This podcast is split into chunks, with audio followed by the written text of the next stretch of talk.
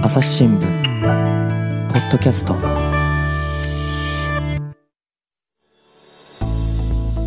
論説委員多玉さんとの議論を前回の続きからお送りいたします。ちょっと社説の話もしましょうか、はいはい。社説書くのってあれって一人で書いてるんですか？えっ、とね、いや、えっ、とね、基本、そう、基本はそうであることが多いけれども、あの、うん何人かで、例えば分野がちょっと、あの、重なって重なるような横、断してるやつ。そうですね、私もうん。例えばなんか、あの、文化芸術に対するコロナの影響みたいな話を書くときには、あの、そういう、あの、疫学的なこととかよくわかんないから、化学医療の人とやる科の学医療の人に手伝ってもらったり、うんアドバイスもらったりとかって。それはでも基本の原稿は田辺さんが書いてそれを科学医療の人が系の人がチェックするって感じ。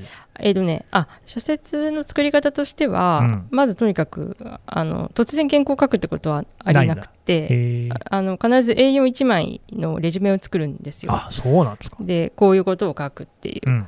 で、それを毎日、あの、昼の11時から会議やってるんですけど、そこにかけて、うんで、そこでいろいろ意見が出て揉んでう、んえで、まあ、合意した内容に基づいて書く。で、いや、さすがにちょっとこれはダメじゃないのって言って、あの、うんペンディングになったり葬、葬られることもある、あボツもあるんですね。ありますね。うんうん。でも別にでもそれは、あの、うん。議論することが、あの、い意味があるからいいんですけど、それで。なので、その、だ誰かに助力を仰ぐときには、あの、そのレジュメ作る段階で意見もらって、うんまあ、こんな感じでって書いていくって感じ。でもあれってでも意見が完全に割れちゃうってことはないんですか？あります。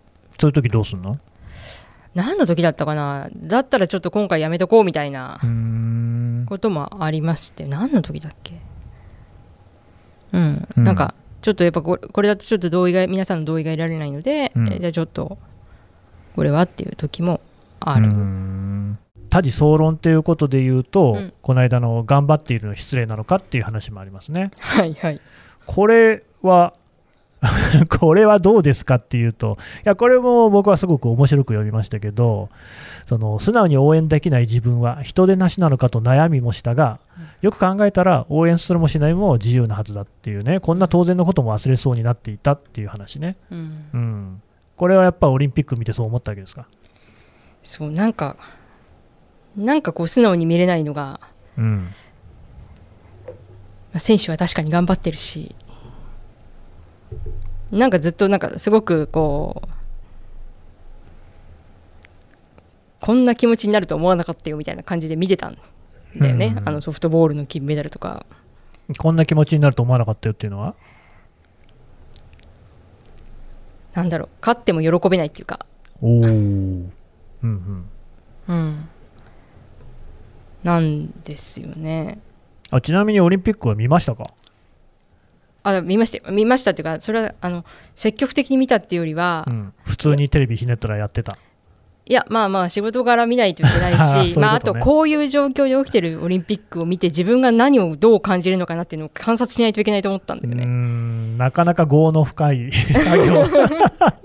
いやで あの要するには始まったらみんな要するにあの政治家が言ってたじゃない？始まったらみんな盛り上がって忘れると。うん、で私もそれをそうなるんじゃ自分はそうなるんじゃないかと思ってた。思ってた。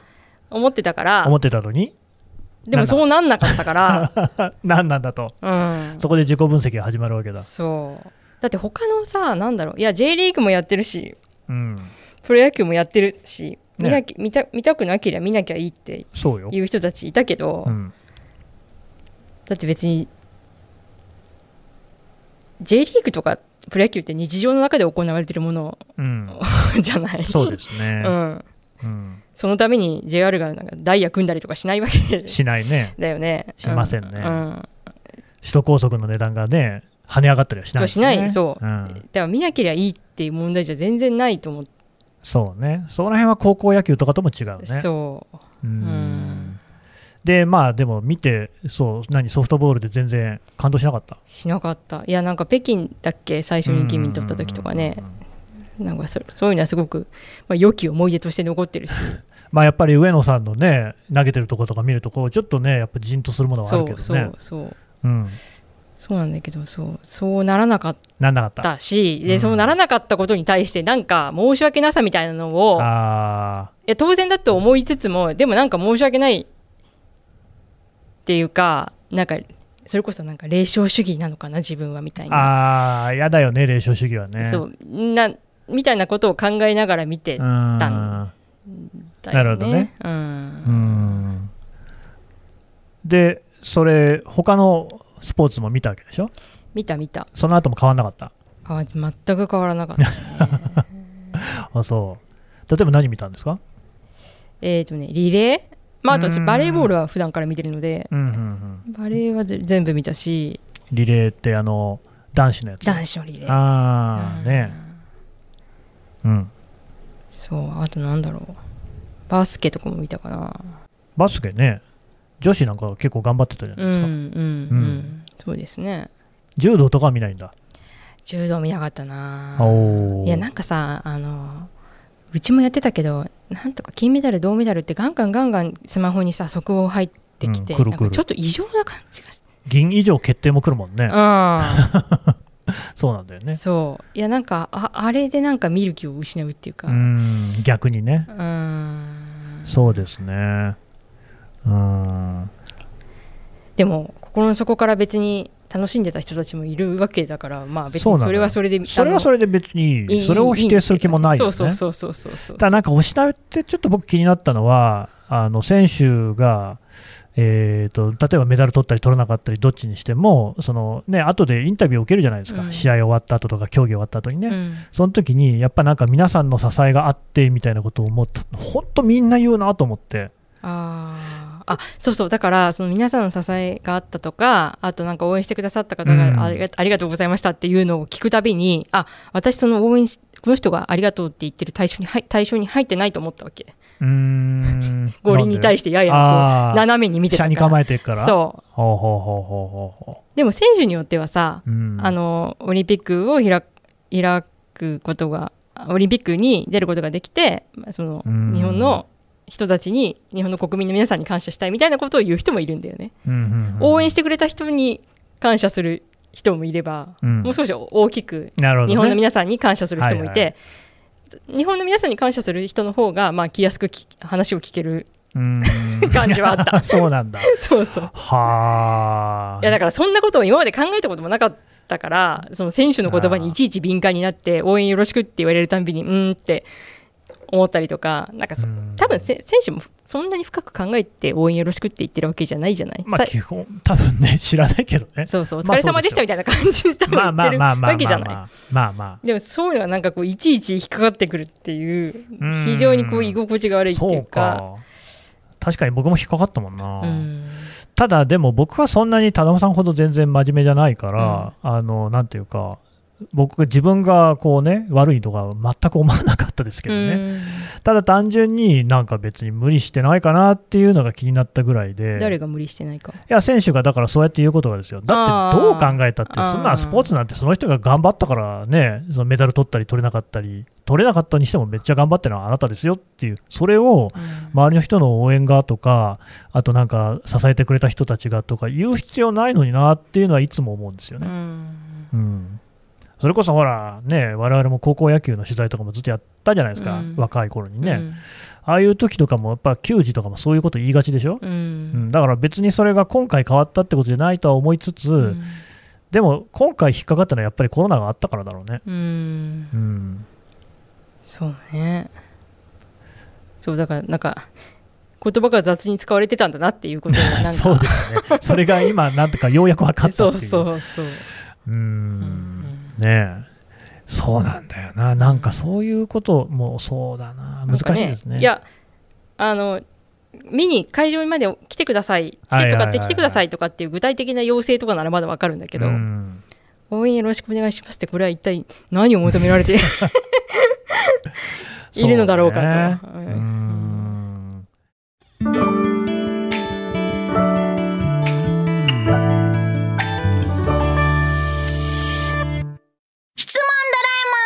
我が家の朝は質問から始まる。ガリレオ・ガリレイが観測した惑星は？どこだろう。身の回りのことや広い世界のことまでいろんな質問が毎朝君のもとへ。土星だって。毎朝のワクワクが未来を開く。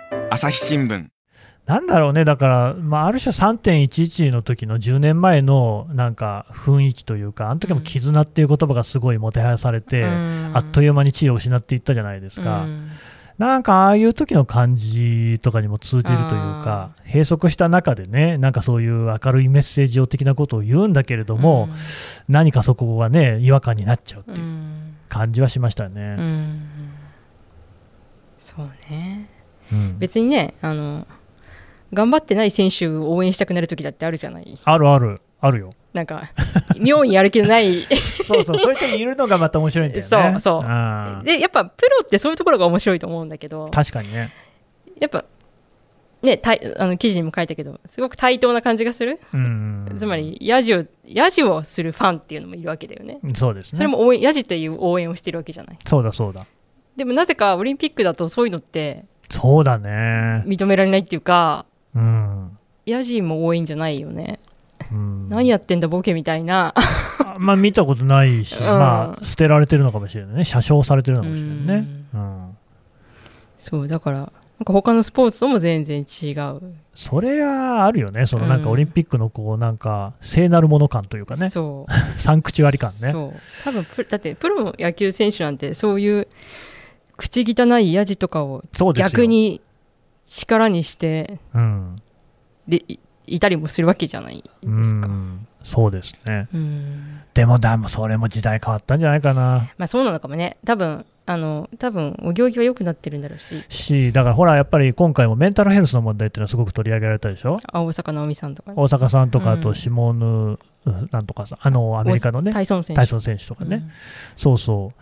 で、なんかその、それこそ SNS 中傷みたいなのも、うんえっ、と、水谷さんね、あうんの卓球のがすごい批判されたりとか、某外国からね、うんとかそういうのとかっていうのは、やっぱり昔の牧歌的な感じとは違ってきてるのかもしれない。確かになんかヤジみたいないやなんかそのヤジじゃないんだよね。ヤジは消えるけど、うんツイッターとかのテキストって消えませんからうね。んまあ、あとなんか誹謗中傷なのかうんその批評なのかみたいなところって多分それは選手のマインドとかによっても受け止め方って変わるじゃないですか。そうですね。うんでもね、矢印側もあると思う。うんだってやっぱ昔、そのね、巨人戦とか行くとね、あのおじさんがね、映画は飲み、宮城おいしいよとかって言ってましたからうね、んその感じ、うん何のやじなのかもさっぱりわかんないけれども、うん映画が映画映画に対する気持ちしかそこにはないけど、うんそういうんじゃないでしょ、今のうんやじ、やじというか、SNS の批判とかってね。そうなるとじゃあなんかあれかなオリンピックみたいに選手をこうやっぱり優しくサポートするっていう方向にどんどん向かっていくんですかね。行くんじゃないですか。あげんなりしてる。うんうん。でもなんかなんだろうね。いや比べていいか分かんないけど。うん。じゃあなんか警察とかで不祥事があった時に現場のおまわりさんは困ってるみたい。あげ現場のおまわりさんは頑張ってるみたいな、いうん。うんやそそうなんだけどさ。そのことでなんていうかこう、うん。免罪されるもんではないですね。じゃない？で,うん。で、で単にそれがその批評のあの言葉を鈍らせるだけに左右してる気がしてそれはスポーツにとってもいいことなのかな。うーん、なるほどね。そうかもしれないね。うんそうですね。うんなこれは難しいね。うんかといってやっぱりでもそれはちょっと行き過ぎだろうっていう感じの批評もあるしね。うんうんうんでじゃあ誰がどこで線を引くんですかってことを言い出すと、うんそこはやっぱり表現の自由ってことで言えば誰にもそんな権利ないようね。んうんでじゃあでもそれで例えば殺す死ねみたいなことだって表現の自由かって言われたらそりゃし違うでしょ。うん。それは刑法でもやっぱりね脅迫罪だよね。そこら辺うん。曖昧なんだけれどもやっぱりどっかで線はあるんだろうね。うん。でもねその線を引いてじゃあそれにみんなが従ってうん。こう、ディーセントな世の中ができるっていうことはないわけ、お上品な世の中ね。うん。そうですね。うん。私も全くそこは同感で、うん。基本的にあの、ね、人間っていうのは、本当にあの品性というのはどうしようもないもんだと僕は 勝手に思ってますからね、うん。世界観が闇金牛島君なんでですね、うん、みんなああいう感じだと僕は思ってるんですよ。うん。でも、まあ、だからこその良さだろうなっていうね、うん。そんな人間だっても、クズみたいなに全員クズかもしれないけれども、そこで信頼をこう培っていくしか、社会ってできないっていうところがいいのかなっていう。うん。感じはしてますけど、まあ、どう難しいな、でも、やっぱりそこでね、そのメンタル病んじゃう人がいたとしたら、そこはちゃんとケアしてあげた方がいいと思う。うん。うん。そう。だから多分きっとそのオリンピックそのものに対してネガティブなことを言われること自体がきで傷ついた選手だってきっといるわけ。そうだよね。じゃない。確かにそうだね。うん、でじゃあそれが決して別にポジティブなことかと言われたらそうは言えないし、うん。うんそうか、本当にそうだね。まあ、だからだからそんな状況を作るなよっていう ことに。結局そういうことかそな。う。そうだよね、うん。何言ったって、誰かしらにそういう傷をつけちゃうっていう状況にしちゃったっていうのは、やっぱり良くないようね。ん。うん本当そうですね、うんでもそういうふうに世界っていうのは、でもなんか、起こしてくるんだよね、いろんなことをね。うんそういう時にどういうふうにそこに向かっていったらいいのかって、すごい難しいですね。うん僕なんかは、個人としてはもう自分を鍛えるしかないっていう気持ちではあるわけですよ、うん精神にしてもね。うんでもそれを全員に言ってんのはちょっとお門違いだよね。そうね他人には強要できないしうん。し、それはね、うん、向き不向きも当然あるじゃないですか。ううん。んてか、向いてない人が多いでしょ。うん。多分ね。うん。それをその人のこう責任っていう風にするのはやっぱり忍びないな、うん。でもそうすると確かに何も言えないね。でも多分そういう議論って大昔からずっとやってるんだろうなと思って、ね、そうだよね。うん。い今に始まったことなわけないよね、私が本とか読んでないだけで多分ね、そうそうそう。あの、ブッダあたりで全部結論が出てるんでしょうね。ううん。ん、そうそう、なんだろうな。いや、まあそういう問題なのかもしれないですよ。うん同じことをずっと繰り返してね。うんそして宇宙が最後は滅びるっていうね。それはそれでいいかもしれない。うん。ということで、この辺にしておきましょうか、じゃあね。はいはいすいませんはい。はいというわけで、論説委員の田玉恵美さんでした。どうもありがとうございましたあり。がとうございました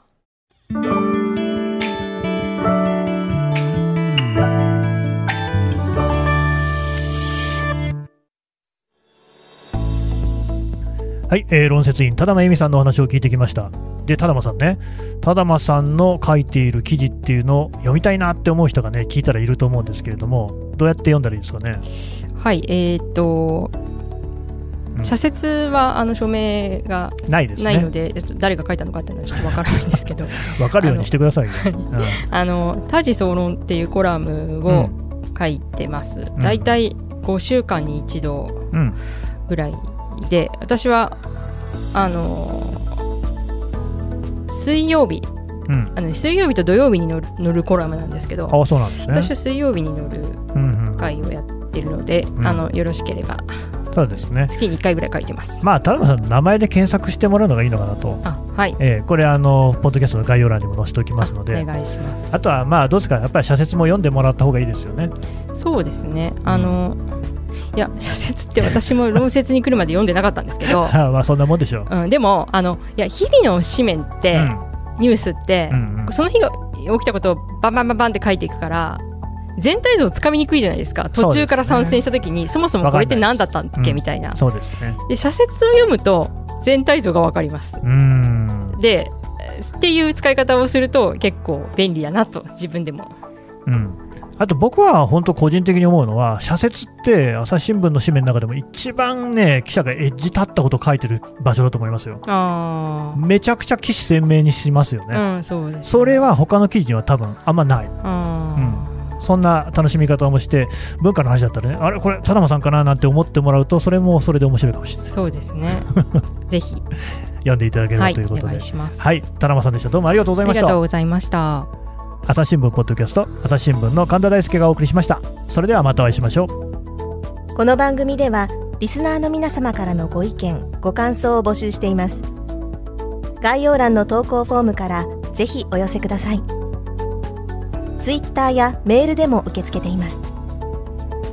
ツイッターでは番組情報を随時紹介しています。アットマーク朝日ポッドキャスト。朝日新聞ポッドキャストで検索してみてください。